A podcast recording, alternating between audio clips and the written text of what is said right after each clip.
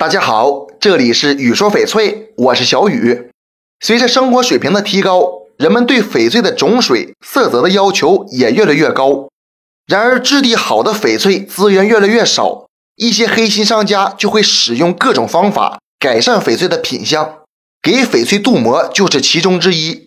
在二十几年前就出现了，人们一般选无色、水都好的翡翠饰品，比如蛋形、马鞍形界面或玉扣，用泰国或法国生产的清水漆均匀地涂抹在玉石表面，干了以后，玉石表面就会形成十几至几十微米厚的绿色薄膜，看着就像天然翡翠的翠绿色，很像高档翡翠，伪装性和欺骗性很大。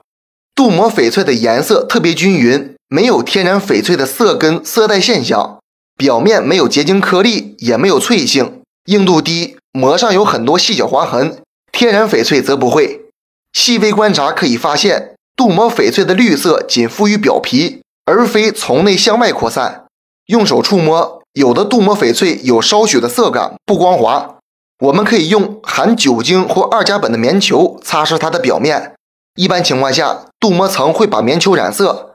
这些方法都只是个人判定的少许依据。如果真正遇到无法判定的情况，大家不要盲目自信，还是要到专业的检测机构进行检测。